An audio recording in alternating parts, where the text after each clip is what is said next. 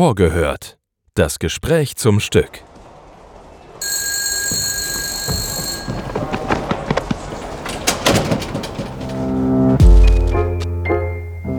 Einen wunderschönen guten Tag, meine sehr verehrten Damen und Herren. Wir begrüßen Sie recht herzlich hier im Schauspiel Frankfurt.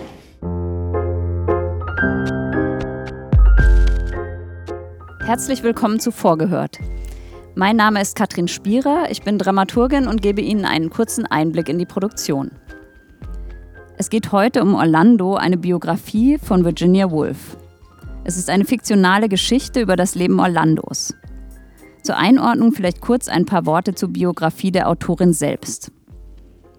Geboren wird Virginia Woolf am 25. Januar 1882 in London als drittes von vier Kindern des Schriftstellers Leslie Stephen und seiner Frau Edlyn Virginia Stephen. Sie wächst in wohlhabenden Verhältnissen auf. Die junge Virginia besucht keine Schule, sondern wird zu Hause von ihrem Vater, der als Schriftsteller und eben auch als Biograf tätig ist, unterrichtet und hat Zugang zu dessen umfangreicher Bibliothek. Schon früh wünscht sie sich, Schriftstellerin zu werden. Schon früh hat Virginia mit psychischen Erkrankungen zu kämpfen. Ihre Eltern sterben, als sie noch jung ist, ebenso auch ihr Bruder, der die berühmte Bloomsbury Group gründete. Einer Gruppe, der auch Virginia angehörte, später etwas mehr dazu. Verheiratet war Wolf mit dem Schriftsteller Leonard Wolf. Während ihrer Ehe hat Virginia außerdem verschiedene Liebesbeziehungen zu Frauen. 1915 erscheint ihr erster Roman Die Fahrt hinaus, Zwei Jahre später gründet das Ehepaar einen eigenen Verlag. Wolf verabschiedet sich ganz von konventionellen literarischen Formen und experimentiert in Jakobs Zimmer und Mrs. Dalloway mit der Technik des inneren Monologs. 1928 erscheint dann ihr Roman Orlando, über den wir gleich noch mehr erfahren werden. Der 1929 erschienene Text Ein eigenes Zimmer, in dem sie sich mit den Arbeitsverhältnissen von Schriftstellerinnen beschäftigt, wird zu einem Klassiker der Frauenbewegung. Trotz immer wiederkehrender schwerer Depressionen arbeitet sie weiter an ihrem umfangreichen Werk. Am 28. März 1941 nimmt sich Virginia Woolf das Leben. In ihrem Abschiedsbrief an ihren Mann Leonard schreibt sie: Alles außer der Gewissheit deiner Güte hat mich verlassen. Ich kann dein Leben nicht länger ruinieren.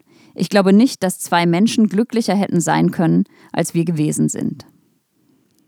Um das Glück oder die Suche nach Glücksmomenten innerhalb eines Lebens geht es auch in Orlando. Dieses Leben dauert außergewöhnlich lang, ohne dass die Protagonistin bzw. der Protagonist dabei wesentlich altern würde.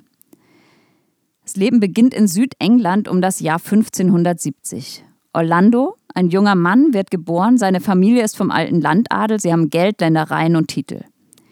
Dem jungen Orlando, dieser Name ist die romanische Form von Roland, steht die Welt offen. Er ist schön und keck und gewinnt die Gunst der Königin Elisabeth.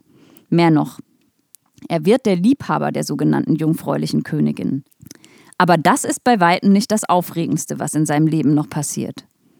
Während der große Frost hereinbricht und die zugefrorene Themse zum Lustgarten wird, lernt Orlando die geheimnisvolle russische Gräfin Sascha kennen. Beide erleben eine verliebte und vertrauliche Zeit, bis Sascha Orlando verlässt und zurück in ihre Heimat kehrt, wo er gerade eine gemeinsame Zukunft geplant hatte. Enttäuscht zieht sich Orlando zurück aufs Land, versucht sich als Schriftsteller und wird bitterlich enttäuscht. Er schreibt erfolglos weiter und hat Mühe, eine aufdringliche Erzherzogin auf Abstand zu halten. Um ihr zu entgehen, lässt er sich als Botschafter nach Konstantinopel versetzen, wo sich sein Leben ändert, als er in einen mehrtägigen Schlaf fällt, aus dem er als Frau wieder erwacht. Orlando nimmt diese Veränderung vollkommen selbstverständlich an. Sie ist derselbe Mensch geblieben. Doch konfrontiert mit der englischen Gesellschaft, in die sie dann zurückkehrt, merkt sie, wie anders ihr Umfeld als Frau auf sie reagiert und wie das Umfeld eigentlich ein anderes Verhalten von ihr erfordert, welche Einschränkungen sie erfährt. Über 400 Jahre hinweg, vom 16. Jahrhundert bis zum ausgehenden 20. Jahrhundert, durchstreift Orlando die Zeit. Aus dem unbeholfenen Dichter wird schließlich eine erfolgreiche, alleinerziehende, autofahrende Schriftstellerin. Mit englischem Witz demontiert die Autorin Virginia Woolf in ihrem Roman Orlando scheinbar unverrückbare Gegebenheiten wie Stand, Status, Geschlecht und Macht. Hinter dem fluiden Wechsel zwischen den Geschlechtern verbirgt sich nicht etwa eine Identitätskrise, sondern die größtmögliche menschliche Freiheit. Orlando ist unfassbar frei, auch wenn die Figur immer wieder neu ihre Verortung innerhalb der Welt und ihrem jeweiligen Zeitgeist suchen muss und daran immer mal wieder feststellt, wie einsam sie ist. Virginia Woolf hat Orlando eine Biografie in einem, wie sie in ihren Tagebüchern schreibt, einmalig glücklichen Herbst geschrieben. Im Herbst 1928. Und zwar als Liebeserklärung an ihre langjährige enge Freundin und Liebhaberin Vita Sackville West, die selbst Schriftstellerin und Gartengestalterin war. Eigentlich ist es ihre fiktionalisierte Biografie, die sie über die Grenzen von Geschlecht und Zeit in zahlreiche historische Ereignisse webt. Sie beschreibt die Arbeit an diesem Roman als heiter und geradezu leicht. Und genau so liest sich der Text.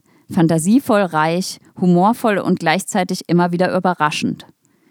Diese Radikalität, mit der Virginia Woolf die Konvention der Erzählkunst sprengt, spiegelt sich auch in ihrem eigenen Leben wider. Sie gehörte, wie bereits erwähnt, zur Bloomsbury Group, einer engen Verbindung der KünstlerInnen wie Woolf, MalerInnen wie Dora Carrington, aber auch der Ökonom John Maynard Keynes angehörten. Dieser Kreis formte die Ästhetik der britischen Zwischenkriegszeit. Gleichzeitig war die Gruppe aber auch geprägt von einer tiefgreifenden antibürgerlichen Moral und mit dem sogenannten Dreadnought-Hoax schafften es Wolf und einige andere sogar, schwer geschminkt und verkleidet, als vermeintlich ausländische Delegation einen Ehrenempfang und eine exklusive Führung über das modernste Kriegsschiff der Royal Navy zu bekommen. Auch für diese ihre langjährigen engen Freundinnen schrieb sie Orlando dieses anspielungsreiche und vielseitig lesbare Buch. Die Inszenierung beginnt die Reise durch die Zeiten zum gegenwärtigen Zeitpunkt. Zwei Frauen lesen und erzählen Orlando hier und heute. Sie reisen von hier aus gewissermaßen zurück an den Anfang des Romans und übergeben sich über den Abend hinweg fließend und Grenzen überwindend die Rolle der erzählenden Biografin und die Rolle der erlebenden Orlando-Figur. Aus der Geschichte und ihrer jeweiligen historischen Zeit heraus treten wichtige Figuren mit hinzu. Die Königin Elisabeth, der eitle, aber verarmte Dichter Green, die Erzherzogin, Orlandos geliebte Sascha und ihr Ehemann Shell. Es sind Personen, die gemeinsam mit Orlando nach der Beschreibung, nach dem Festhalten des Lebens samt Glück suchen. Bei dieser Suche legt sich Ich-Schicht auf Ich-Schicht.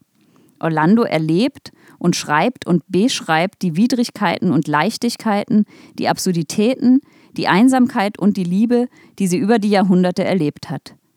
Als Frau landet sie automobilisiert im 20. Jahrhundert, eine erfolgreiche Künstlerin und Schriftstellerin, auf die die Realität einprasselt, als wäre alles zu viel.